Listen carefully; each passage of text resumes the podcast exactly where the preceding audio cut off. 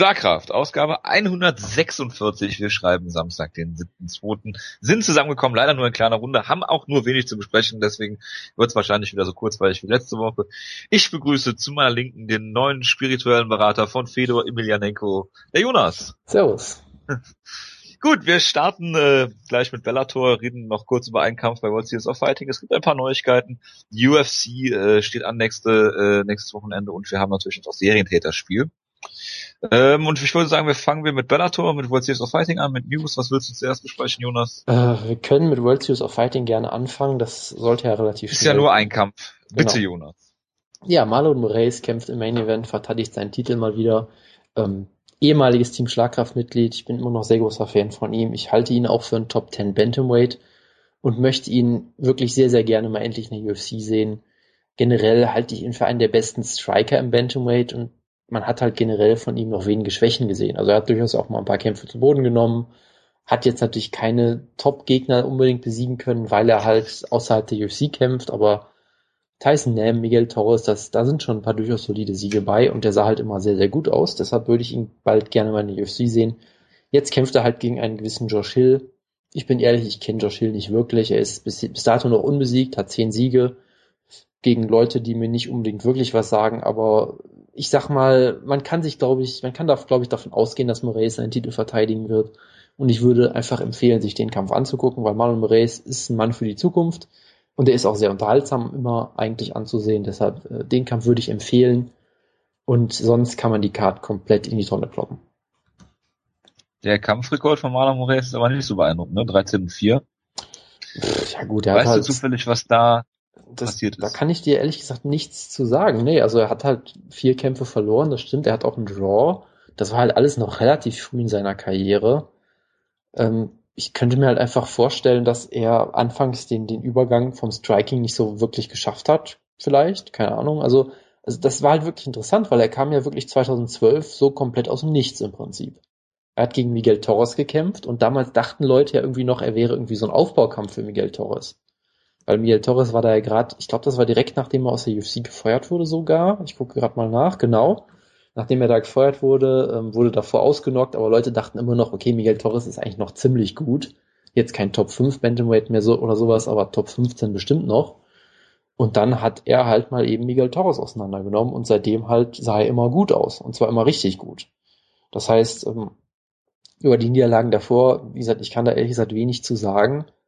Ähm, aber ich sag mal so, bisher hat man keine, sag ich mal, großen Schwächen bei ihm gesehen. Deshalb vermute ich einfach mal, dass er vielleicht noch nicht Fulltime trainiert hat oder irgendwie den, den Übergang noch nicht richtig geschafft hat. Weil jetzt mittlerweile trainiert er ja bei äh, Ricardo Almeida, das heißt, er trainiert mit Frankie Edgar, Edson Barbosa, all solchen Leuten, hat da ein sehr gutes Camp und verbessert sich auch stetig. Von daher würde ich da jetzt, auf diese paar würde ich jetzt nicht so viel geben. Von daher kann man die, glaube ich, erstmal ignorieren. Bis, also ich sag mal, wenn sich wieder irgendwelche Schwächen bei ihm zeigen sollten, dann kann man vielleicht noch darüber reden, aber aktuell würde ich das erstmal als, äh, ja, egal ansehen. Gut, dann äh, sei es damit äh, World Series of Fighting äh, getan für heute. Äh, nächsten Freitag ist äh, Bellator wieder am Start und zwar mit Alexander Schlemenko gegen Melvin Manoff im Main Event, Jonas. Genau. Ähm, Schlemenko hat jetzt, glaube ich, zwei Niederlagen in Folge sogar. Er hat zwischendurch ähm, mal einen Kampf in Russland wieder gewonnen, aber ja. Ja gut, bei, bei, bei Bellator, also bei das ist richtig, ja. ja gegen einen gewissen äh, Yasubei Enomoto. Ja, von dem, ich, von dem ich mal sehr großer Fan war, weil er jemand mit einem Sleeper Hold ausgechoked hat bei Sengoku damals. Das waren noch Zeiten. Ja, hervorragend. Ja. Also hat er zweimal per Submission verloren. Äh, in insgesamt drei Minuten noch was. Genau, und zwar auch gegen Tito und gegen Brent Nelson. Mehr oder weniger genau gleiche Art und Weise. Er wurde halt zu Boden genommen und hat dann sich absolut furchtbar verteidigt und hat den Gegnern ja mehr oder weniger den Choke einfach gegeben so wie Tim Boach. Gerade ja eigentlich noch schlimmer. Ich meine gerade gegen Tim Boach gegen Alexander äh, gegen gegen Alexander Schlemenko wäre mal ein guter Kampf, oder? Das das wäre eigentlich ein sehr unterhaltsamer Kampf, ja. Also von daher er sah wirklich ja. Ich meine, wir haben ihn ja immer schon gehypt, seit, ich glaube, Ausgabe 3 oder sowas in der Art haben wir ihn wirklich schon gehypt mit seinen Hype-Videos damals. Das war alles noch vor der Die Hype-Videos habt ihr gehypt. Aber wir haben ihn auch selbst gehypt. Also, dass er kein Elite-Kämpfer ist, war immer schon klar, aber er war immer schon sehr unterhaltsam. Als und gerade 2013 hat er ja auch wirklich einen guten Run gehabt, hat äh, vier Siege gehabt, nee, drei Siege gehabt, hat den Bellator-Titel gewonnen, ihn verteidigt, da sah er wirklich gut aus. Und äh, 2014 war halt echt richtig, richtig scheiße das Jahr für ihn und deshalb bin ich mal gespannt, wie es jetzt weitergeht. Die Gefahr, dass er von äh, Melvin Manoff ausgechoked wird, ist aber auch relativ gering, oder? Äh, die Gefahr würde ich allerdings als sehr gering ansehen, ja, aber ich würde jetzt, ich wäre jetzt nicht komplett schockiert, wenn er ausgenockt werden würde. Ich würde nicht drauf tippen, aber so ganz ungefährlich ist Manoff natürlich auch nicht gerade. Ich dachte, du sagst jetzt, äh, wirst nicht wundern, wenn er ausgechoked wird. Melvin Manoff hat 43 MMA-Kämpfe und hat noch nie einen Pessermission gewonnen. Das finde ich halt 27, auch. Also er hat 29 Siege, davon 27 per K.O. und zwei per Decision. Genau, das ist großartig. Und erinnere sich nur mal an seine legendären Kämpfe gegen äh, Cyborg Santos. Genau. Äh, genau. Und was, also, was, was ich halt auch großartig finde, weißt du, wann Melvin Manoff sein MMA-Debüt gefeiert hat, laut Sherlock? Vor ziemlich also, genau 20 Jahren, im Jahr 1995. Ja, genau. Er hat natürlich halt größtenteils einfach MMA-Kämpfe ab und an mal gemacht, aber nie wirklich MMA und trainiert er hat, und so er hat den Kampf per Palm Strike gewonnen. genau. Das ist so großartig. Aber trotzdem, die, die Idee, dass der seit 20 Jahren MMA kämpft, ist so vollkommen absurd, weil er ist halt immer noch so ungefähr der eindimensionalste Kämpfer, den man sich vorstellen kann. Das Beste ist ja, wenn du dir den Kampfrekord mal anguckst, so bis, bis zu seinem Kampf gegen, weiß ich nicht, Sakuraba oder sagen wir Mark Hunt. Der hat ja, war ja der erste Kämpfer, der Mark Hunt überhaupt im MMA ausgenockt hat. Und äh, war, hatte ja einen Kampfrekord im MMA bis zum äh, Silvester 2008 von 23, 5 und 1. ja, ist hervorragend. Ja, das ist, äh, steht für sich selbst, ja. Äh, jedenfalls, ja, kämpft er jetzt gegen äh, Schlemenko. Ich mag ja Manoff gerne. Es, es ist einfach absurd, wie er kämpft und wie er halt, ja, einfach so damit ja, wie er einfach immer noch auf der großen Bühne irgendwie auftaucht. Was ist eigentlich aus Respect geworden, wo er diese Ankündigung gemacht hat? Wo ähm, er ein ähm, Announcement announced hat? Gar nichts, glaube ich. Also die, so. die, die sind jetzt, die haben ja eine Auszeit gemacht, die wollen jetzt wieder zurückkommen, so wie ich das verstanden habe. Aber aus dem Announcement selber ist nie was geworden, glaube ich. Okay. Ja, wie siehst du denn den Kampf? Also erstmal fehlt natürlich der Wutke schon hier sehr, weil das ist ein typischer Scott Groker Kampf. Ich meine, Schlemenko sah in Bellator total scheiße aus. Melvin Manoff wurde brutalst ausgenockt von Joe Schilling. Also bucken wir sie einfach mal als Main-Event-Kampf. Macht ja vollkommen Sinn. Und ich meine, es macht ja auch Sinn, weil es ist auf dem Papier halt ein ziemlich lustiger und unterhaltsamer Kampf und Leute freuen sich drauf. Ähm, von daher. Du zum Beispiel. Ja, es ist halt ein Spektakel irgendwie. Es ist ein lustiger Kampf. Von daher irgendwie ist es schon interessant. Ich tippe Würdest halt. Würdest du denn sagen, dass Schlemenko den Kampf gewinnt, weil er einfach weniger eindimensional ist? Oder denkst du, Schlemenko strikt mit ihm und wird dann ausgenockt brutal? Das Ding ist, ich würde es Schlemenko zutrauen, dass er es wirklich macht. Weil Schlemenko ist sehr, glaube ich, er wirkt immer sehr stur, äh, sehr von seinem Striking auch überzeugt. Und Melvin Manhoff wurde schon oft ausgenockt in letzter Zeit, ist auch schon ewig aktiv, hat nicht mehr das beste Kind. Von daher, mich würde auch ein K.O.-Sieg von Schlemenko jetzt nicht gerade schockieren, aber trotzdem hat Manhoff natürlich immer noch ziemliche Vorteile im Stand eigentlich, was die Geschwindigkeit angeht und, und die Knockout-Power und sowas. Von daher, es würde mich nicht schockieren, wenn Schlemenko einfach mit ihm striken will, weil das halt das ist, was er immer macht. Aber, aber das kann eigentlich nur Robbie Lawler. Genau, aber andererseits, es würde mich jetzt auch nicht schockieren, wenn Schlemenko ihn einfach zu Boden nimmt und in der Guillotine ausjoggt oder so. Da würde ich vielleicht sogar drauf tippen, einfach weil ich es lustig fände. Äh, von daher, es wird, es wird sicherlich ein paar Schlagabtäusche geben, das wird heiß hergehen und dann irgendwann wird es einen Finish geben, würde ich mal vermuten. Und ich tippe unterm Strich dann doch auf Schlemenko. Weil der ist, der ist nicht ganz blöd. Er ist, er ist halt ein Striker und möchte immer striken, aber ich meine, er hat immerhin acht Siege per Submission. Äh, hat auch schon in, in Bellator, hat ja auch Brandon Ward damals zum Beispiel getappt. Äh, von daher würde ich ihm das durchaus zutrauen, dass er mal auf die Idee kommen könnte. Er hat ja auch mal eine, eine Standing Guillotine Choke gegen Selk Gelisic, auch bei Bellator. Von daher vielleicht sowas in der Art könnte ich mir durchaus vorstellen. Von daher tippe ich einfach mal Alexander Schlebenko per Guillotine. Hervorragend. Nächster Kampf. Äh, Pat Curran gegen Daniel Weichel. Daniel Weichel hat jetzt ähm, nicht gerade davon profitiert, dass Scott Coker jetzt an der Macht ist bei Bellator. Er hat ja die versprochenen Titelkämpfe abgeschafft gegen ähm, die den Turniergewinnern äh, immer zustanden. Äh, und deswegen haben sie jetzt hier Pat Curran gegen äh, Daniel Weichel gestellt. Ähm, wenn ich mal anfangen darf, also äh, Pat Curran ist äh, ja einer deiner Lieblingskämpfer, Jonas. Ich weiß, du sagst das sehr, sehr häufig, aber diesmal ist es wahrscheinlich sogar wahr. Ähm, ist ein guter Striker, ist vor allen Dingen für sein Grappling bekannt, hat sehr schöne Submissions. Und das ist halt auch das, was so Daniel Weichel vielleicht das Genick brechen könnte. weil ähm, er ja auch ja primär vom vom vom Grappling kommt. Ähm, sehr sehr guter Grappler hat auch zwei Submission-Siege gehabt im Turnier jetzt. Vor allen Dingen, wenn man halt sieht, dass dass er jetzt hier äh, Desmond Green äh, besiegt hat, mh, der jetzt äh, zwei Siege hat nach Daniel Weichel, einmal Miguel Torres und einmal Steven, Super Steven Styler. Ähm, auch vorher gegen Mike Richmond, also also durchaus gute Kaliber ähm, da besiegt hat. Mh, ist das schon ein Sieg, der, der hoch einzuschätzen ist. Jetzt hat er allerdings seit fast einem Jahr nicht gekämpft. Ähm, sein Striking sah auch immer gut aus, ist ja auch runtergekommen vom, ich glaube, vom Lightweight, war früher auch im, im, im Welterweight. Ähm, scheint sich aber gut zu akklimatisieren, ist auch relativ groß für die Gewichtsklasse. Ähm, ich denke, Pat Curran, ja, ist jetzt nach seiner ersten Niederlage gegen äh, Daniel, nach dem ersten Kampf gegen, oder zweiter Kampf ist es ja eigentlich gewesen gegen Daniel Strauss, äh, immer so ein Auf und Ab und ich glaube, der, der Sieg gegen Daniel Strauss danach war ja auch äh, mehr oder mehr oder minder geschenkt von Daniel Strauss, ist jetzt übertrieben, aber gut, gegen Pitbull hat er schon einen engen Kampf gehabt und dann hat er jetzt den, den, das Rematch da verloren. Also ähm, Pat Curran steht vielleicht so ein bisschen am Scheideweg seiner Karriere. Ich meine, er ist auch 27 Jahre alt, aber ist auch schon Ewigkeiten dabei. Du willst ihn ja auch immer als einer der, der Bellator-Kämpfer, die du halt auch gerne mal in der UFC sehen willst. Ähm, ich denke, es wird ein langer, intensiver Kampf. Ich glaube nicht, dass, dass Daniel Weichel oder ähm, Pat Curran den Kampf, Kampf äh, finishen können. Ähm, ich hoffe auf einen guten Grappling-Kampf eigentlich und äh, ich würde hier, ähm, so leid mir das tut, weil Daniel Weichel auch eigentlich ein sehr netter Zeitgenosse ist und du wahrscheinlich jetzt auch über Interviews mit Daniel Weichel kurz reden wirst, ähm, tippe ich hier auf äh, Pat Curran.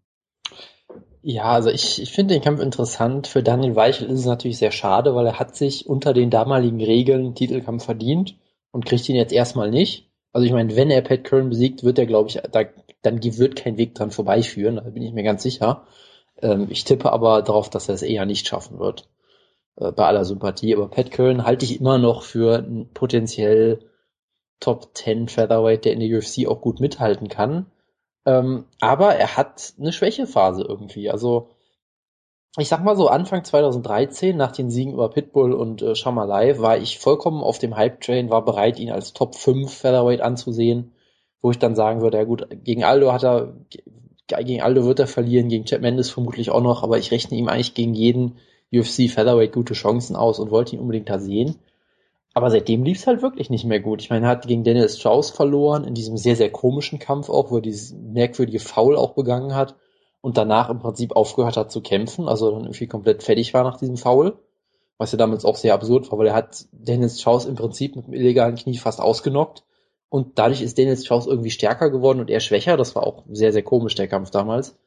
Dann hatte er das Rematch gegen Dennis Strauss, was auch komisch war, weil er eigentlich wieder nicht wirklich gut aussah und dann in den letzten Sekunden des Kampfes das Finish noch geholt hat. Auch unter, sag ich mal, etwas komischen Umständen, weil Daniel Strauss das in seinem Kampf gegen Pitbull ja schon wieder gemacht hat. Er hat sich ja schon wieder submitten lassen im Kampf, den er eigentlich, äh, in dem er eigentlich auf dem Weg zum Sieg war. Also auch irgendwie sehr, sehr komisch. Und dann gegen Pitbull ist er halt überhaupt nicht in den Kampf gekommen, äh, Curran in seinem letzten Kampf und wurde da relativ klar äh, auseinandergenommen, mehrmals zu Boden geschlagen auch, im Ringen kontrolliert, im Stand kontrolliert, hatte da wirklich, hat da überhaupt keinen Stich gesehen.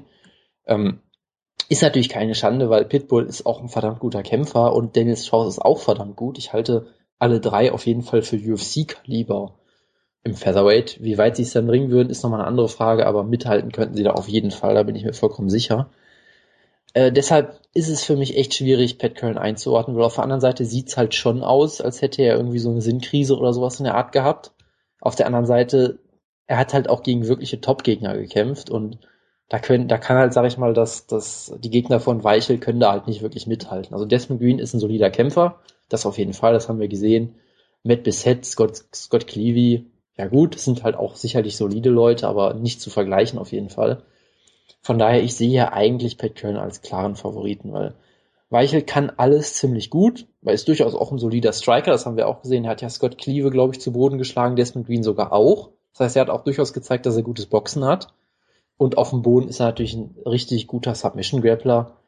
Sein Problem ist sicherlich, er ist halt kein wirklicher Elite-Striker und sein Ring ist jetzt sicherlich gut, aber halt auch nicht irgendwie Weltklasse oder sowas. Deshalb wird er da, glaube ich, gegen Pat Curran große Probleme kriegen, der halt ein deutlich besserer Striker sein sollte eigentlich. Ein besserer Ringer auch sein sollte. Und ich glaube auch nicht, dass er sich submitten lässt. Also ich sehe Pat Curran relativ klar vorne. Ähm, die eine Chance, die Weichel sicherlich hat, ist Köln ist halt ein Konterkämpfer. Der lässt sich, sage ich mal, auch durchaus so ein bisschen treiben, ist oft mal ein bisschen passiv, verliert auch mal die erste Runde vielleicht, weil er irgendwie. Was sagen am Anfang gerade, ne? Genau, der, genau, also er lässt den Gegner den Kampf auch bestimmen.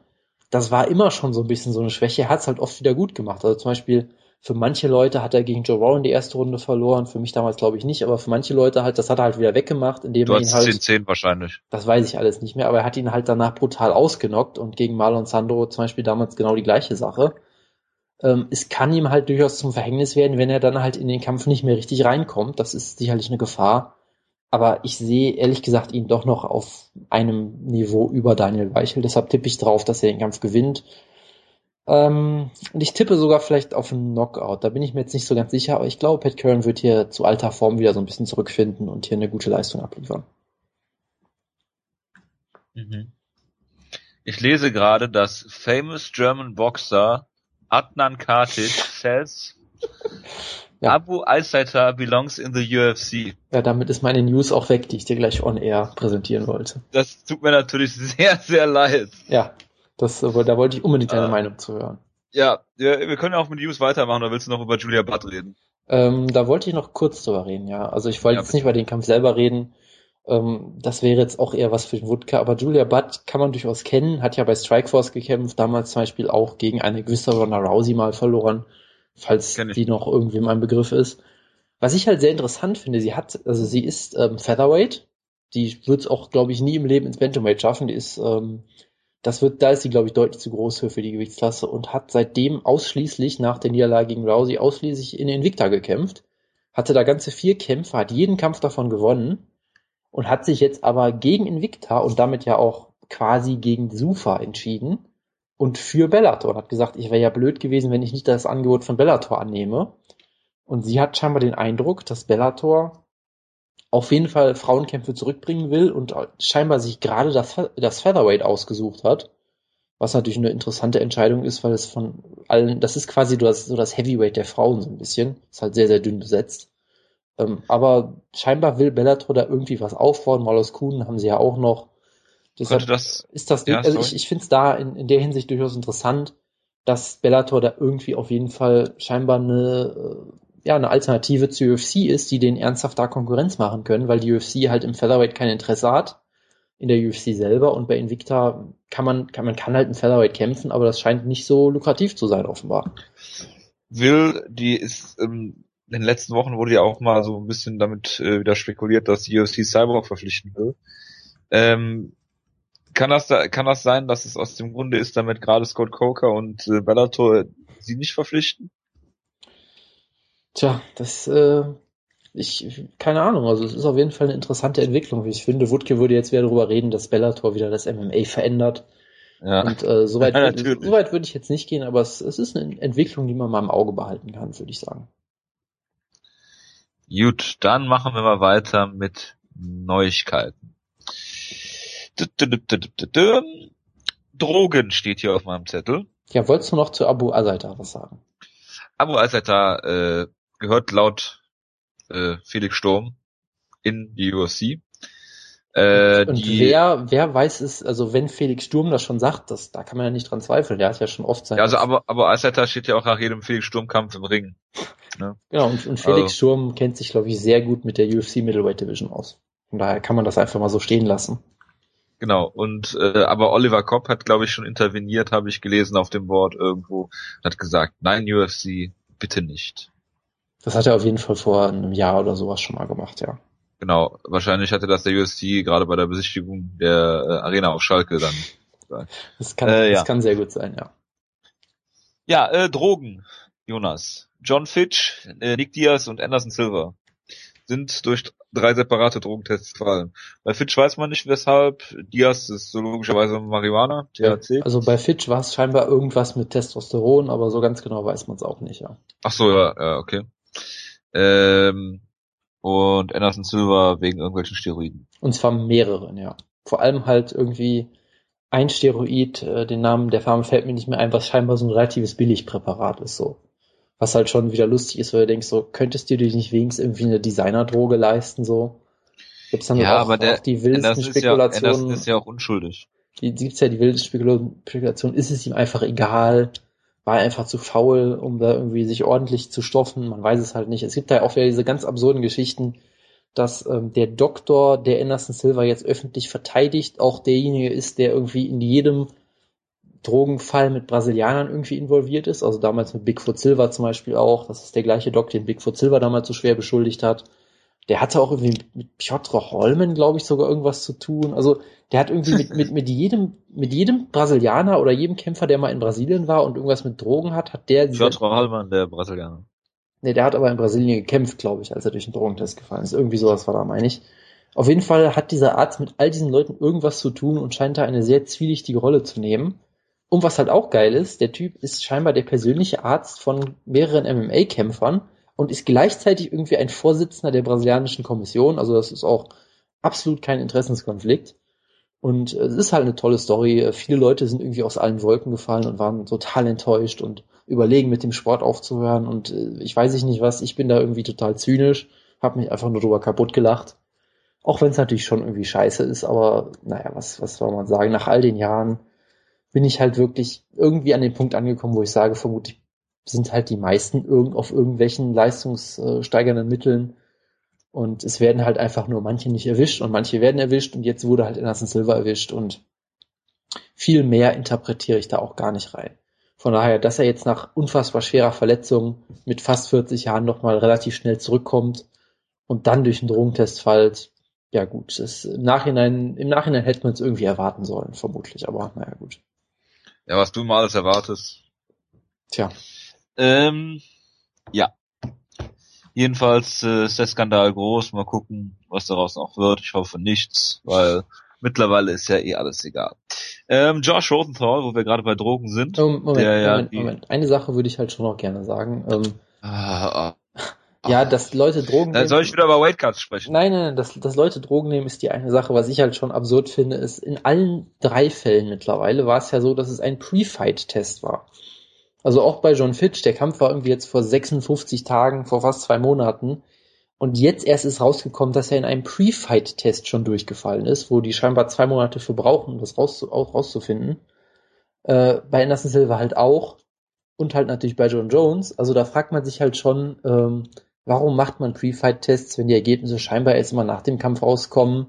Man könnte jetzt ein Schelm sein und da irgendwie reininterpretieren, dass die Kommission gar nicht will, dass die Kämpfe, äh, dass die Kämpfe, dass die Resultate vorher bekannt sind, weil dann müsste man ja Kämpfe absagen, mit denen man viel Geld verdient und so weiter und so fort. Also es ist halt alles ein sehr, sehr, ja, ein ziemlicher Sumpf, der einen sehr, sehr zynisch macht und mit was solche Sachen angeht. Von daher ähm, weiß ich jetzt auch nicht, was man da jetzt Positives draus ziehen soll. Von daher, ich meine, die UFC möchte natürlich nicht, dass Kämpfe ausfallen, die Commission möchte nicht, dass Kämpfe ausfallen, weil sie damit Geld verdienen. Und wenn wir ganz ehrlich sind, die Fans wollen es auch nicht, weil die Fans wollen ja John Jones gegen Cormier sehen und Anderson Silva gegen Nick Diaz. Von daher, ich habe auch, sehe da auch irgendwie keinen Grund für Optimismus, dass sich da irgendwas bessert. Irgendwo habe ich jetzt diese Woche gelesen, dass 31 Prozent der äh, Pre-Fight-Drogentests äh, ähm, ja, anschlagen. Ja, gut, 31 Prozent von 16 Tests oder sowas. Das ist jetzt auch nicht so wahnsinnig aussagekräftig, aber es ist schon eine ziemliche Nummer. Es ist jeder Dritte.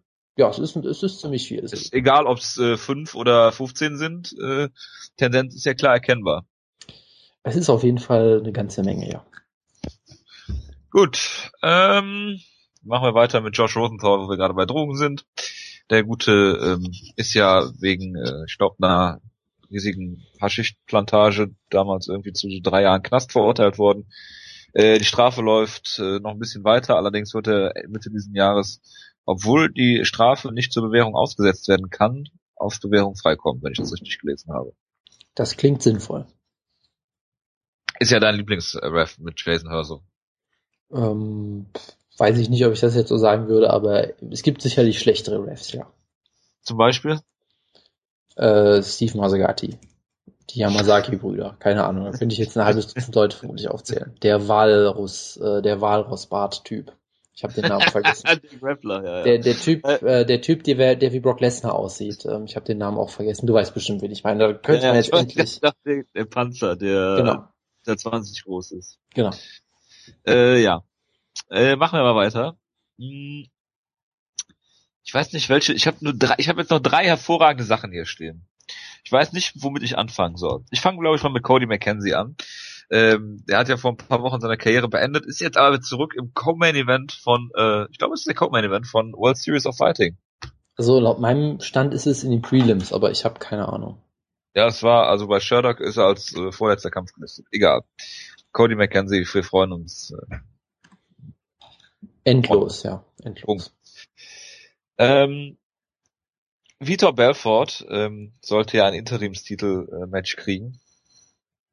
Und zwar ähm, kamen dann nach und nach Sachen ans Licht, so zum Beispiel, dass Vitors Frau gesagt hat, dass sie Julo Romero gerne als Kämpfer, als Gegner gehabt hätten.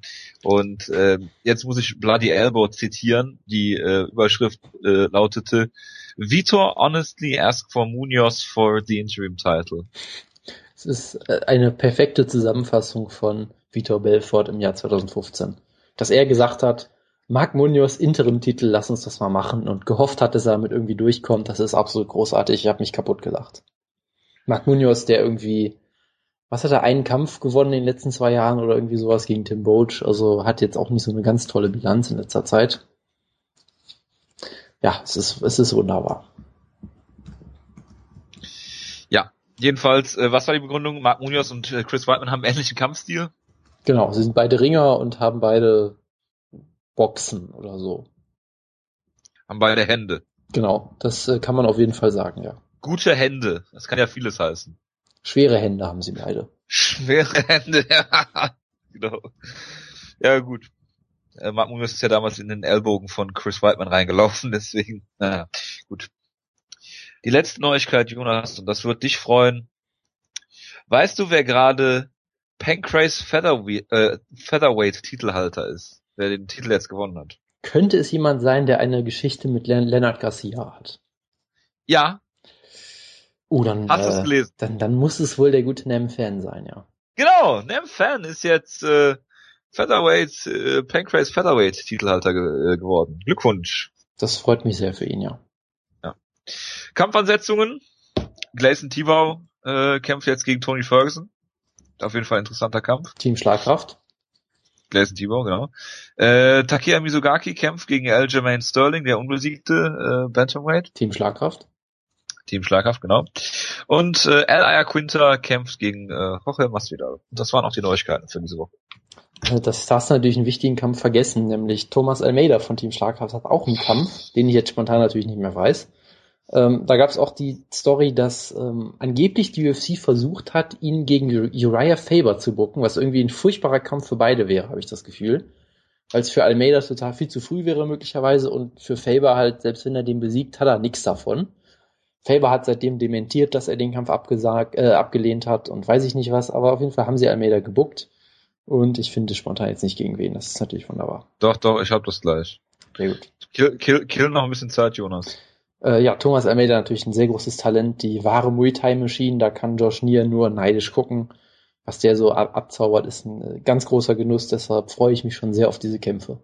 Ich glaube, Yves, Yves Jabbar. Sehr gut. Ich, ich glaube nämlich, im Bantamweight sind wir sehr gut besetzt. Im Gegensatz zu so anderen Gewichtsklassen, wie zum Beispiel dem äh, Middleweight. Tom Kong Watson und äh, äh, wie heißt der andere nochmal hier? Äh, ja, genau, der andere da. Der rothaarige. Ed Herman. Ja, Ed Herman, ja, genau. Ja, dank, dank den beiden haben wir übrigens aktuell einen negativen Rekord. Und dank einem gewissen Herrn Erokin, der auch äh, eine große Enttäuschung war. ja, der ist auf meinem Mist gewachsen. Äh, okay, Tom Kong Watson glaube ich auch, aber da hatte ich für Wutke auf meiner Seite. Ähm, ja, machen wir mal weiter mit der Fight Night und äh, fangen mit dem Serientäterspiel an, Jonas. Du hast einen Random Number Generator organisiert. Ja, du müsstest mir mal sagen, wie viele Kämpfe es auf der Karte gibt. Elf. Okay, von eins bis elf. Dann soll ich jetzt mal eine Zahl gener generieren. Also eins ist der Main Event, ne? Ähm, ja, das wird wohl so sein. Gut, dann generiere ich mal eine Zahl. Und die Zahl ist vier. Dan Kelly gegen Patrick Welch. Das ist genau der Kampf, wo ich mir gesagt habe, da kann ich nichts sagen. Ja, das fasst sehr gut zusammen. Dan Kelly ist schon einfach ein australischer Judoka, der 37 Jahre alt ist. okay, und macht dann sein UFC, UFC Okay, er hat sogar mal einen Kampf in der UFC gehabt. Das ist äh, gut zu wissen. ist interessant, er ist olympischer Ringer sogar. Ich dachte Judoka. Äh, Judoka, Entschuldigung. Äh, und kämpft äh, in dem Middleweight. Äh, interessant zu wissen ist, dass er ähm, von 2000 bis 2012 bei jeder Olympiade dabei war. Ah. Äh, und zwar 2081 Kilo, äh, 2004 und 8 90 Kilo und 2012 100 Kilo. Kämpft jetzt 84 Kilo. Es ist äh, sehr hervorragend. Es ist auf jeden Fall eine sehr interessante Entwicklung, ja. Ja. Tja. Äh, kämpft gegen, lass mich kurz nachgucken, Patrick Welch, der nicht mal einen Wikipedia-Artikel hat. Das heißt, ich muss jetzt kurzfristig und spontan Sherlock bemühen, äh, um mir den Kampfrekord anzugucken. Hm. Weil ich das wirklich diesmal nur aufgrund von Kampfrekorden machen kann. Hier steht er mit 230 Pfund im Heavyweight drin. Moment, was? In welcher Gewichtsklasse ist der Kampf jetzt? Middleweight oder was? Middleweight. Das ist schon mal hervorragend. Das klingt Ja. auf jeden Fall nach einem richtigen Dominanzkampf. Ja, und der hat, ja, du, ein Dominanzkampf. Und er hat einen Sieg gegen Dan Bone. Okay. Ich kenne niemanden von diesen Leuten, das ist echt großartig. Ja. mh, Ich sage, ich sage Dan Kelly. Ja, The Beast of the East, Patrick Welch. Okay. und du sagst Dan Kelly. Okay, dann trage ich das schon mal ein. Ich gehe einfach mal konträr. Ich sage Patrick Walsh aus dem einzigen Grund, dass er Favorit ist, was die Wettquoten angeht. Und ich vermute, dass da irgendwelche Leute sind, die schon mal wussten, wer das ist. Hoffe ich. Deshalb tippe ich einfach mal da drauf. Aber ich habe auch keine Ahnung. Gut. Blödsinn. Ich, ich rieche Wettmanipulation. Außerdem, The Canadians Training Center. Wenn das nichts heißt, dann weiß ich nicht, was ich hier noch zu, zu sagen habe. Gut. Reden wir über den Main Event. Äh, Ben Henderson kämpft jetzt nach kurzer Pause äh, gegen Teamschlagkraft Brandon Thatch und zwar im Welterweight. Äh, Brandon Thatch ist ähm, ja über ein Jahr lang nicht mehr aufgetreten, hat sehr viel Vorschusslorbeeren bekommen, ähm, hat äh, Dustin Edwards und äh, Paul Thiago besiegt, Hm, ist äh, kommt vom Karate, ja genau, ist äh, langjähriger Karate-Kämpfer, ist ein sehr großes Welterweight, also 1,88 groß, äh, kämpft sehr lang, hat einen sehr interessanten Kampfstil, ist kaum zu erreichen, äh, während Ben Henderson jetzt eben, äh, man weiß, was, was Ben Henderson kann, er hat gutes Ring, er hat gute, gute Kicks im Stand, äh, sehr guter Grappler auf jeden Fall, galt ja lange aus un, äh, äh, unsubmittbar und dann hat äh, Patterson ihn submitted, dann galt er, dann hieß es halt, er wird, wird nie ausgenockt, dann hat äh, Dos Anjos ihn ausgenockt. Er hat jetzt diesen Kampf gegen Donald Cerrone, den er ein bisschen ein bisschen Pech verloren hat, hätte er natürlich auch gewinnen können, war ein sehr enger Kampf. Ähm, und jetzt ist die Frage, wie, ja, wie, wie sieht Bendo erstmal im, im äh, Welterweight aus? Äh, und die zweite Frage ist halt, kann er, kann er überhaupt an, an Brandon Thatch rankommen? Der ja auch immer sehr, sehr lang kämpft, hat jetzt nicht die größte Reichweite. Ähm, würde interessant sein zu sehen. Ich weiß noch nicht, was ich davon halten soll. Er ist natürlich gerade ein Gewichtsklassenwechsel innerhalb von, ich weiß nicht, zwei Wochen Vorbereitung oder ja, ich glaube, es sind zwei Wochen. Ist äh, das Risiko sehr, sehr hoch. Ich äh, halte auch sehr viel von Brandon Thatch und ich weiß nicht, ob Bendo sich da jetzt einen Fall tut. Äh, hätte vielleicht besser warten sollen und dann gegen äh, Jorge Masvidal kämpfen. Aber vielleicht überzeugt er mich ja äh, eines Besseren. Warten wir mal ab. Ich würde hier dennoch ähm, Brandon Thatch per Decision sagen. Wobei ich glaube, wenn, wenn er zu Boden genommen werden kann, Brandon Thatch, dann ist natürlich äh, auch wieder eine ganz andere Sache. Ähm, die Frage ist halt, ob Bendo an ihn rankommt. Ja, es ist ein unfassbar interessanter Kampf und ich habe halt wirklich keine Ahnung, was ich mir darunter vorstellen soll, weil Brandon Thatch kommt Alles halt, klar, nächster Kampf. kommt Max halt- Ey. Paul Miller. hey, Was sagt das? Keine Ahnung. der, der gute Herr Thatch kommt ja mit sehr viel Vorschusslorbeeren in diesen Kampf. Er hat halt das große Problem, dass er halt sehr inaktiv ist, weil er immer verletzt ist. Ähm, er hätte ja, glaube ich, sowohl gegen Jordan Mean als auch gegen Thiago Alves schon kämpfen sollen, glaube ich. Er wurde, glaube ich, gegen beide angesetzt, aber auf jeden Fall gegen einen von beiden. Gleichzeitig. Nein, ich glaube verschieden, zu verschiedenen Zeiten. Ist ja auch egal. Ähm, so haben wir auch einen schönen Kampf gekriegt letzte Woche erst. Ähm, von daher, er hat halt in seiner Karriere jetzt auch noch keine wirklich tollen Kämpfer oder sowas besiegt. Ich meine, Justin Edwards ist halt ein solider, ja, Gatekeeper oder sowas in der Art, würde ich vielleicht sagen. Und man muss halt sagen, er hat ihn halt komplett auseinandergenommen, auf eine Art und Weise, die extrem beeindruckend war. Paulo Thiago war mal richtig gut, hat aber auch in den letzten Jahren wirklich fast nur noch äh, schlecht gekämpft.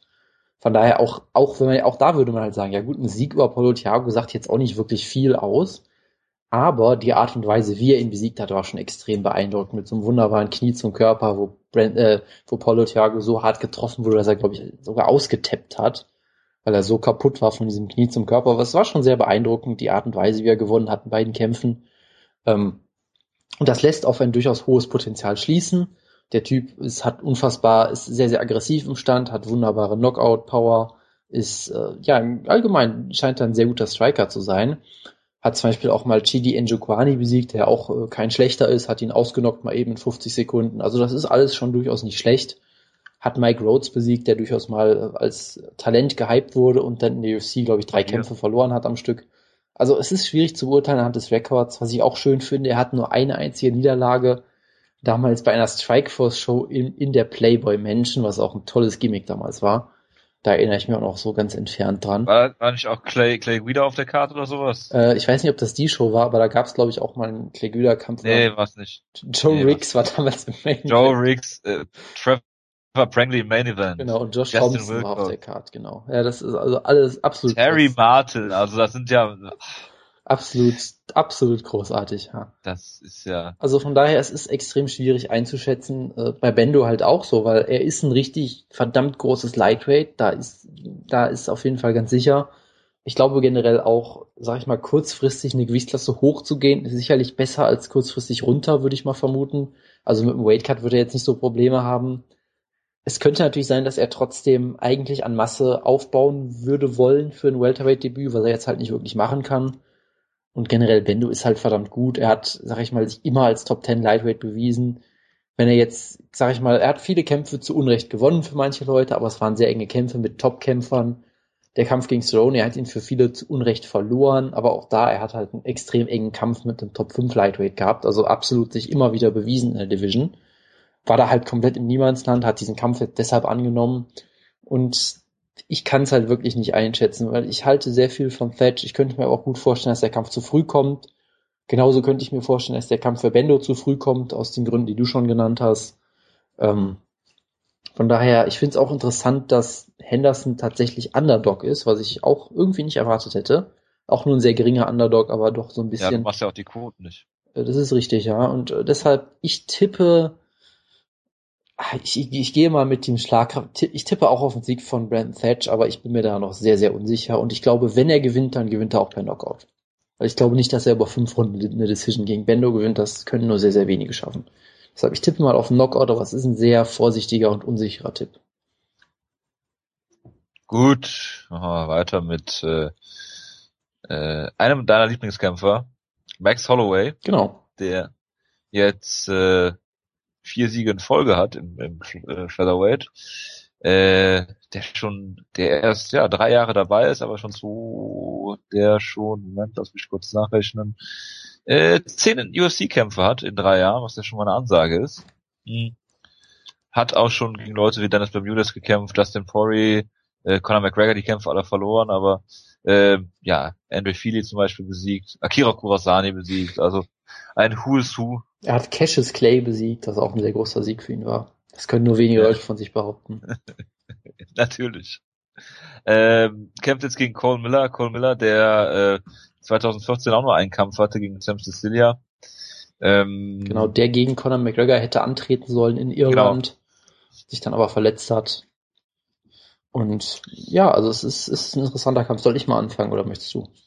Ich kann auch anfangen. Also äh, Max Holloway kam ja in die UFC damals als sehr eindimensionaler Striker, der auch durchaus gutes Striking gezeigt hat gegen Dustin Poirier. Aber sobald der äh, Kampf zu Boden ging, halt äh, auf dem Rücken lag wie ein ja, Marienkäfer oder eine Schildkröte auf dem Rücken.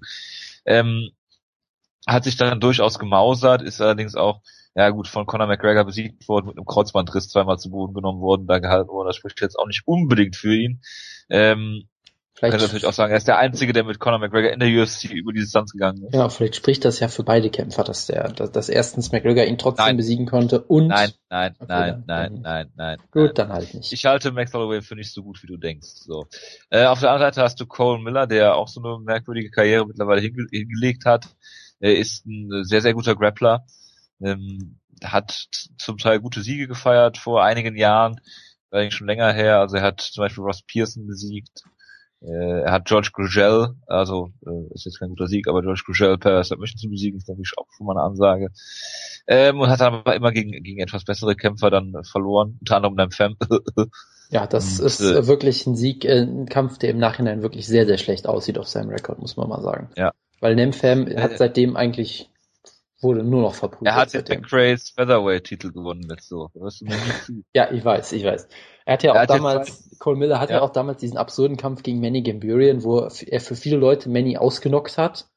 Ja, der stimmt. sich dann beschwert hat und aus irgendeinem Grund gab es dann, ich glaube, eine zwei Minuten lange Ringpause, die aus irgendeinem Grund nicht so einen großen Aufruhr gegeben hat wie bei einem gewissen Herrn Romero damals. Ich weiß auch nicht warum. Ja, der saß nicht auf dem Stuhl. Ich weiß, es war halt ein sehr, sehr absurder Kampf den er dann halt verloren hat. Er hat Andy Ogle besiegt, was jetzt halt auch nicht wirklich groß was aussagt. Ja, also er hat, er hat generell immer schon eine durchwachsene Karriere irgendwie gehabt. Ich meine, Talent hat er immer gehabt. Er ist unfassbar groß. Er ist, lass mich gucken, 1,85. 1,85 ja. ähm, hat, kann das teilweise auch durchaus ausnutzen, hat durchaus einen soliden Jab. Lässt sich teilweise aber dann auch ziemlich verprügeln von dem Fan. Zum Beispiel wurde er komplett auseinandergenommen im Stand teilweise. Also hat auch da, ist auch da im Stand irgendwie sehr unausgewogen. Ähm, ich habe ihn immer so als schlechtere Version von Joe Lozon irgendwie gesehen, in dem Sinne, dass er halt auch sehr guter Finisher am Boden ist, sehr aggressiver ja. Grappler, auch im Stand durchaus aggressiv sein kann und da Leute verletzen kann. Er hat ja auch ähm, Sam Cecilia zu Boden geschlagen damals.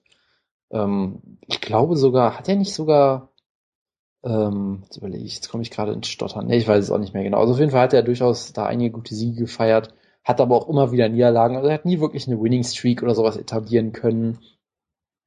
Von daher ist es irgendwie schwer, ihn zu bewerten, aber für mich ist Max Holloway hier der ganz klare Favorit und er wird hier auch den Kampf äh, klar dominieren, würde ich sagen. Weil ich halte immer noch sehr viel von Max Holloway. Er ist immer noch erst 23, hat aber schon verdammt viel Erfahrung.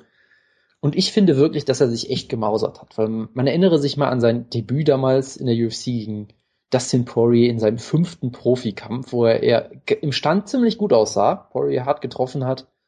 Dann wurde er zu Boden genommen und war wie eine Schildkröte auf dem Rücken und wusste überhaupt nicht, was er machen soll.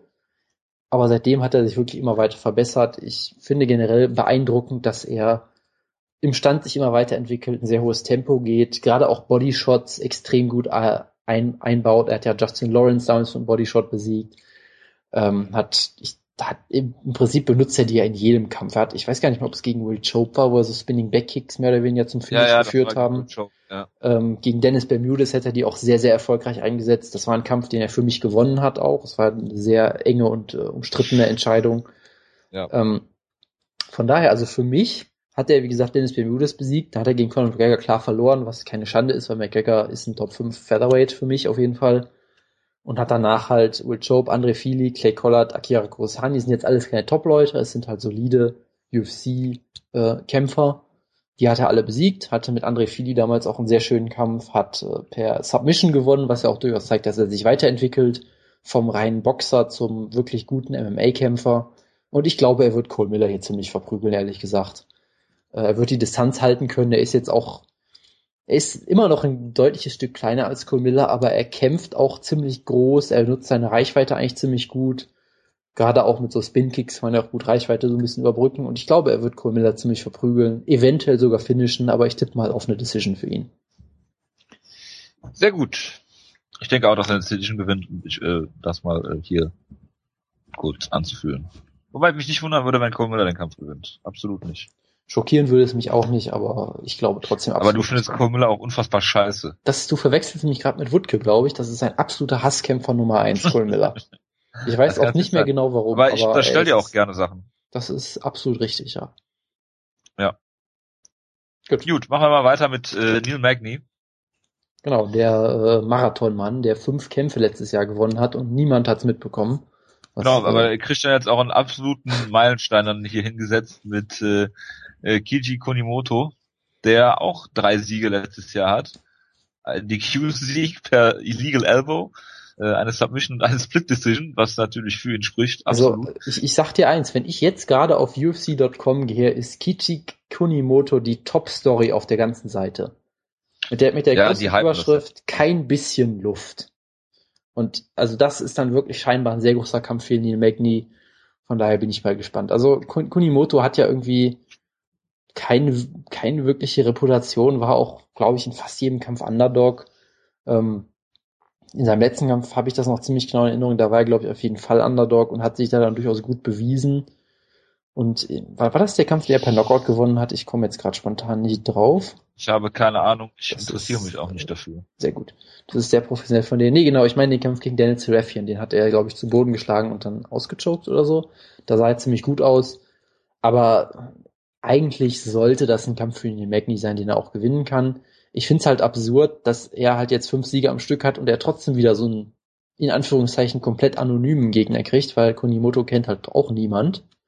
Ähm, von daher, das ist vielleicht so ein bisschen schade. Es wurde ja mal über Neil Magny gegen Josh Koscheck zum Beispiel spekuliert, was natürlich mal ein ganz anderes Kaliber wäre. Stattdessen kriegt er halt wieder so einen Gegner, den keiner kennt. Bisschen schade, aber ich tippe auf Neil Magny per klarer Decision. Ich auch. Über den nächsten Kampf haben wir schon geredet. Michael Presaris gegen Kevin Lee möchte ich nicht unbedingt reden. Und dann kommt natürlich noch das absolute dann Highlight. Kommt der Opener, der das Team Schlagkraft Lock Mitglied der Tex Mexican Devil, ja. Jonas, äh, der unbesiegte Ray Borg und da muss ich hier einfach äh, der Main Event der Herzen. Da muss ich dir jetzt einfach hier äh, ja das Wort erteilen und äh, ja mal gespannt, was du mir dazu zu erzählen hast. Ja, da könnte ich natürlich eine halbe Stunde drüber reden. Du musst mich dann ein bisschen ähm, irgendwann ab, abschneiden. Also zum ersten Mal, es ist ein ja, Kampf, ja. es ist ein Kampf der furchtbaren Nicknames. Ja, er kämpft gegen Chris Kelades, The Greek Assassin, und äh, Ray Borg hat natürlich den schlechtesten Nickname der UFC, der Tess Mexican Devil. Also es ist ein sehr von Nationalstaaten geprägter Kampf aus irgendeinem Grund. Ja, da hast du ja nichts, da, da kannst du ja eh nichts mit anfangen. Da kann ich nichts mit anfangen, das ist wirklich richtig. Für Ray Borg mache ich aber eine Ausnahme und bin jetzt stolzer Mexikaner für diesen Kampf. Ja, das ist genau wie, genau wie du immer Late Stoppages kritisierst und dann, wenn Leute, die dir unsympathisch sind, ausgenockt werden. Das und dann, ist eine, eine, eine ganz fiese Unterstellung von dir. ja, ja, ja, ja. Äh, Chris Kelades müsstest du eigentlich sehr gut finden, weil er hat einen Sieg per Gogo-Plata. Aha. Ähm, und generell er ist äh, 33, ähm, kommt, bitte? Gegen wen? Das ist schon bestimmt Ewigkeit. Gegen ja. Rick Doyle im Jahr 2014. Rick ah. Doyle, der einen Rekord von 0 und 3 hat und auf seinem Sherlock-Bild aussieht, als wäre er 73 Jahre alt. Von daher weiß ich nicht, ob das jetzt wirklich so viel aussagt, aber ist ja auch egal. Ähm, über Kelades kann man sagen. Alter, Entschuldigung. Schon irgendwie Rick schlimm, ne? Ist noch grade, Rick Doyle hat einen Kampfrekord von 0 und 3. Ähm, ja, bitte weiter. Ja, auf jeden Fall, ähm, Kelades hat durchaus ein bisschen für Aufsehen ge gesorgt, als er Patrick Houlihan besiegt hat, den Hooligan, der ja sehr gehypt wird, weil er so ein bisschen der weil er ihre ist. Der billige Conor McGregor ist so ein bisschen. Also er ist halt ihre und deshalb bucken sie ihn immer in Irland und in Boston, damit er da irgendwie so ein bisschen von dem ganzen Hype abkriegt. Und er ist ja auch durchaus, ähm, scheint ein durchaus guter Kämpfer zu sein. Ich meine, er hat Josh Sempo besiegt, das ist ein guter Sieg. Äh, das war in Irland auch, wurde dafür frenetisch gefeiert. Hat jetzt Shane Howell besiegt, sah da auch nicht schlecht aus. Ist ein durchaus gefährlicher und ähm, Gegner, der durchaus einen guten Ruf hat. Aber gegen Chris Kelades hat er damals, wenn ich mich recht erinnere, ziemlich klar verloren. Ihm wurden da so ein bisschen die Grenzen aufgezeigt und äh, anhand dessen, also bei, an den Kampf könnte man sich vielleicht noch erinnern, das war bei Terry Seferdin gegen Roy McDonald Card, der natürlich für mich ein sehr, sehr trauriges Ereignis war. Ja, weil ja. halt äh, Terry Seferdin outclassed wurde. Äh, genau, und trotzdem aber ist Over 29,5 Leg Kicks waren es, glaube ich, gab, wofür ich immer noch sehr dankbar bin. Das war mein Over-Under-Highlight des Jahres. Ja, das war aber ähm, auch nur wo, wo du, glaube ich, ja, getippt hast. Knapp. Wo du, glaube ich, getippt hast. Ja, genau, das, das war nur over wegen Roy McDonald, der selber so viele Leg Kicks gezeigt hat. Das war das wahre Highlight davon. Das war, das war, wo du, glaube ich, getippt hast, es gibt fünf Leg Kicks und Woodcut gibt, es gibt 100. Das weiß ich auch noch. Das war auch sehr, sehr schön. Äh, wie auch immer, ähm, der hat sich, also Patrick Coleman besiegen, das ist durchaus ein solider Sieg. Trotzdem glaube ich natürlich, dass er hier keine Chance hat, weil er kämpft halt gegen den Test Mexican Devil, ähm, Ray Borg, der sich einfach als Nickname V nennen sollte. Das wäre eine große Verbesserung, aber naja, gut. Er ist erst 21, er hat sein Debüt gemacht gegen Dustin Ortiz, wo ich mich komplett in seinen Kampfstil verliebt habe. Ein unfassbar unterhaltsamer Kampf am Boden, hat eine wunderbare Backmount da gezeigt, hat für mich den Kampf damals auch gewonnen. Ähm, so oder so, gegen Dustin Ortiz zu verlieren, ist auch keine Schande. Also es war ein guter Kampf. Hat danach Shane Howell äh, locker besiegt, per Renegade Choke in nur zwei Minuten. Äh, was übrigens auch der letzte Sieg von Patrick Houlihan war. Von daher ist das auch ein interessanter Vergleich. Ähm, oh ja, ich weiß, es ist sehr interessant. Du holst jetzt aber auch alles raus. Natürlich, es ist Ray Borg, ich muss über den Ja, reden. ich sollte dich ja daran erinnern, wenn du ausschweifen, äh, abschweifen wirst. Ja, sorry, also ich tippe auf Ray Borg, er ist wie gesagt erst 21, ist aber schon ein relativ kompletter Kämpfer, habe ich das Gefühl. Äh, aggressiver Grappler, scheint mir durchaus so dieses Striking zu haben, gutes Ringen auch. Es ist halt ein bisschen schwer zu beurteilen natürlich, weil man noch nicht so viele Kämpfe von ihm gesehen hat, aber bisher sah er überall gut aus. Deshalb tippe ich, dass er mit ihm macht, was er will und ich glaube, er besiegt ihn per Rear Naked Choke aus der Backmount in der ersten Runde und er wird Team Schlagkraft wieder ins Positive führen. Ist ausgeglichen, oder? Ähm, ja, das äh, ist sicherlich richtig. Aber es ist ja ein doppelter Sieg quasi, deshalb ist es dann. Äh, ja, natürlich, klar. Bla bla. Mir ist der Kampf völlig egal. Ähm, das ist furchtbar von dir. bei den Prelims haben wir jetzt betrübt. Haben wir jetzt noch ähm, den einen oder anderen interessanten Kämpfer oder Kampf vielleicht dabei. Nick Lance kämpft gegen einen unbekannten Georgia. Äh, Efren Escurero kämpft wieder. Äh, Chess Kelly kämpft gegen Jim Ellis. Jim Ellis ist der äh, Ringer, der mit viel Vorschusslorbeeren auch in die UFC gekommen ist und dann gegen äh, Alan Omea gekämpft hat. Äh, und dann hier im Flyweight gibt es dann den Kampf, äh, da willst du vielleicht noch drüber reden, weiß ich nicht, Zach Markowski gegen Tim Elliott. Genau, also. Äh, Zach Markowski, der ja von dir ja fast schon oder äh, ja. Er wurde von uns wurde, allen eigentlich durchaus gehypt. Nee, von auch, mir nicht. Auch von Woodke, aber auch, auch sehr stark. Ehemaliger Bellator-Champion im Bantamweight. Sah dann eigentlich aus wie ein nächster Flyweight-Titel-Contender. Ähm, hat dann aber überraschend so ein bisschen verloren gegen Josiah Formiga, was dann auch natürlich ein großer Rückschlag für ihn war, aber sah bis dahin eigentlich sehr gut aus. Hat Scotty Jorgensen besiegt, hat Josh Tempo besiegt er ist ein ziemlich guter, ziemlich guter Ringer, hat, sag ich mal, solides Grappling on top natürlich. Sein Striking ist jetzt relativ unspektakulär, er wird jetzt niemanden groß ausnocken, aber es ist okay. Und ich sehe ihn einfach sehr gerne. Er ist halt Fun Size, was ein sehr schöner Nickname ist, und er macht auch einfach Spaß, das muss man mal sagen. Und Tim Elliott ist auch jemand, den ich mal sehr gehypt habe. Ähm, Warum ähm, eigentlich? Also das ist, doch der, im Nachhinein seine, eine gute Frage. Seine ähm, Stärke ist doch äh, Unorthodoxität. Das ist durchaus richtig. Ich weiß noch, ist dass... Ist doch das äh, Keith Jardine des Flyweights. Also bitte, das ist jetzt eine, eine ganz, ganz fiese Unterstellung. Nee, aber ich mochte ihn durchaus. Ähm, er hat in seinem Kampf gegen Luis Gaudino, den er ziemlich verprügelt hatte, einen Dropkick gezeigt. Das weiß ich noch. Das fand ich sehr schön damals. Super. Ähm, ja, generell, er hatte halt einen Kampfstil, der mir gut gefallen hat. Äh, sehr aggressiv, wie gesagt, auch unorthodox sah da ziemlich gut aus, hat dann gegen Ali Bagautinov klar verloren, hat gegen Joseph Benavides klar verloren. Das sind vermutlich die Nummer eins und Nummer drei oder vier der Gewichtsklasse, also auch keine Schande natürlich.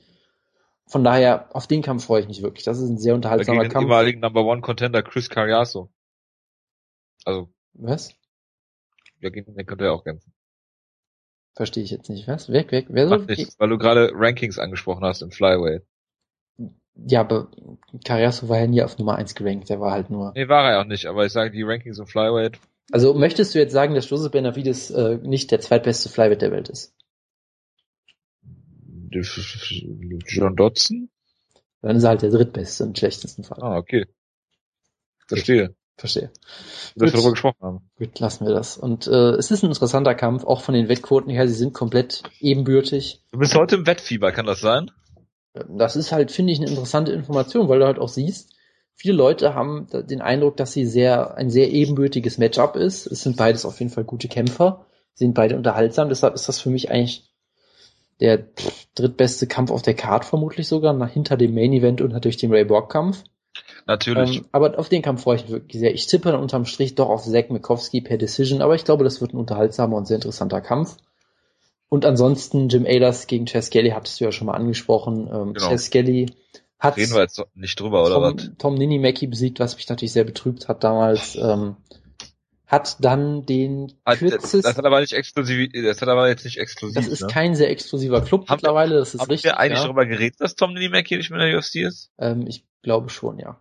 Okay. Darf ich kurz was zu dem Kampf sagen? Also, Chess Kelly hat sein, ja. sein UFC-Debüt geführt gegen Mirsad Bektic, den das absolute Top-Talent im Bantam, äh, im, im Featherweight, äh, und hat da verloren in einem auch etwas merkwürdigen Kampf, wo er ihn, glaube ich, mit einem illegalen Kniestrike mehr oder weniger ausgenockt hat und der Kampf ging einfach trotzdem weiter, weil ist ja egal. Dann hat er halt Tom Ninimaki ausgechoked, hat dann ganze 13 Tage später einen Kampf mit Son Choriano angenommen, den besten Striker aller Zeiten. Den besten Striker unter ähm, Gottes weiter Sonne, ja. Hat den ich Kampf auch äh, klar gewonnen, sah da halt nicht wirklich gut aus, weil er halt zweimal in im Prinzip zwei Wochen Weight cutten musste und dabei, glaube ich, fast gestorben ist. Also er hat ja wirklich dieses großartige Post-Fight-Interview gemacht, wo er glaube ich, nach jedem einzelnen Wort erstmal eine Minute lang Luft holen musste. Das war ja, schon genau. vollkommen absurd und sollte vielleicht auch sagen, okay, ist vielleicht doch keine so tolle Idee, so zwei Kämpfe direkt hintereinander anzunehmen mit Weight Cutting und all den Scheiß. Das hat Cowboy Cerrone ja auch gesagt, ne? Aber, Aber er hat einen neuen UFC-Rekord damit, glaube ich. Ich meine, er hätte Chris Lee mit einem Tag unterboten. Das müsste der aktuelle UFC-Rekord sein für die zwei, äh, für die kürzeste ja. Zeit zwischen zwei UFC-Siegen. Ja. Äh, und er ist ein guter Kämpfer. Er kommt halt aus dem Ring, ist bei Team Takedown, trainiert er unter anderem mit Johnny Hendricks und solchen Leuten, hat also auch so einen College-Ringer-Hintergrund und ist eigentlich ein verdammt guter Kämpfer. Wie gesagt, gegen Mirsad Bektic verlieren kann man machen, ist auch Ja, und er ist halt nicht so ein guter Striker wie Sean Soriano. Ne? Ist halt seine, ist halt seine einzige Niederlage in der Karriere bisher, von daher, ähm, auch das ist ein interessanter Kampf und Jim Ehlers äh, sah, sah richtig gut aus in seinem Debüt und auch vorher schon. Ähm, ja, wobei Alan Omer, der auch die erste Runde gewonnen hat und man den Kampf auch durchaus an Alan Omer hätte geben können. Das wollte ich auch gerade sagen. Da gab es ja auch durchaus Kontroversen, aber man muss natürlich auch sagen, Alan Omer ist auch ziemlich gut. Also das war eigentlich auch ein Kampf zwischen zwei sehr guten Talenten und ja, deshalb haben sie vielleicht zu früh gebuckt, ne? Das könnte ich jetzt nicht sein. wieder das Gustafsson gegen Phil Davis Beispiel bringen, aber das gut. ist durchaus richtig, aber ähm, von daher zwei sehr gute Kämpfer. Ich würde dann unterm Strich vermutlich Chess Kelly vorne sehen, aber auch da ein sehr interessanter Kampf. Also das sind zwei Prelims, die ich mir angucken äh, würde wollen. Die sind auch besser als vieles auf der Maincard und deshalb äh, bin ich mal gespannt. Allgemein ist es keine tolle Card, aber es ist halt so wie bei, wie, der, wie bei den meisten UFC-Cards aktuell. Man muss teilweise sehr genau gucken, bis man was Interessantes findet, aber zwei, drei interessante Kämpfe findet man halt trotzdem immer noch. Ja, perfekt. Das äh, ist ein gutes Schlusswort. Gibt es noch irgendwas zu sagen? Ich hoffe, glaube nicht. Nö. Dann äh, beschließen wir die Ausgabe heute. Äh, ja, knappe Stunde ist es geworden. Äh, hinterlasst wieder bitte fleißig Feedback. Ich freue mich jedes Mal, wenn ich Feedback lese, auch wenn die Ausgaben nicht so lang sind im Moment. Äh, ich denke, nächste Woche ist vielleicht auch der Wutke wieder mit dabei. Weiß gar nicht, haben wir dann noch ein Preview zu machen? Oder ist da wieder eine Pause? Das kann ich dir Weiß spontan nicht sagen. Ich gucke das mal spontan nach, weil wir sind ja äh, von der schnellen Sorte hier. Henderson gegen Setch und dann haben wir die Fight Night Bigfoot, genau, Bigfoot gegen Frank Mir. Okay, dann mache ich glaube ich eine Pause, das möchte ich nicht Mit Edson Barbosa und Michael Johnson im Common Event. Cesar Ferreira gegen Sam Elvey, Rustam Khabilov gegen äh, Adriano Martins, das ist durchaus ein interessanter Kampf. Ähm, ja, Yuri Alcantara hat, glaube ich, so das Problem wie Neil Magny, der kriegt immer nur No-Names, der kämpft jetzt gegen einen gewissen Frankie Sands, Sands. Wer kennt ihn nicht? Ja. Und ja. TJ Waldburger ist wieder dabei. Wahnsinn. Ja, hervorragend. Freuen wir uns alle. Dann äh, verabschieden wir euch in die Woche oder äh, einen schönen Sonntag wünsche ich euch natürlich erstmal. Ihr könnt das ja auch schon morgen am Sonntag hören oder auf dem Weg zur Arbeit, Uni, Schule, wie auch immer am äh, Montag. Bis dahin, macht's gut. Äh, wir hören uns nächste Woche. Ciao, ciao.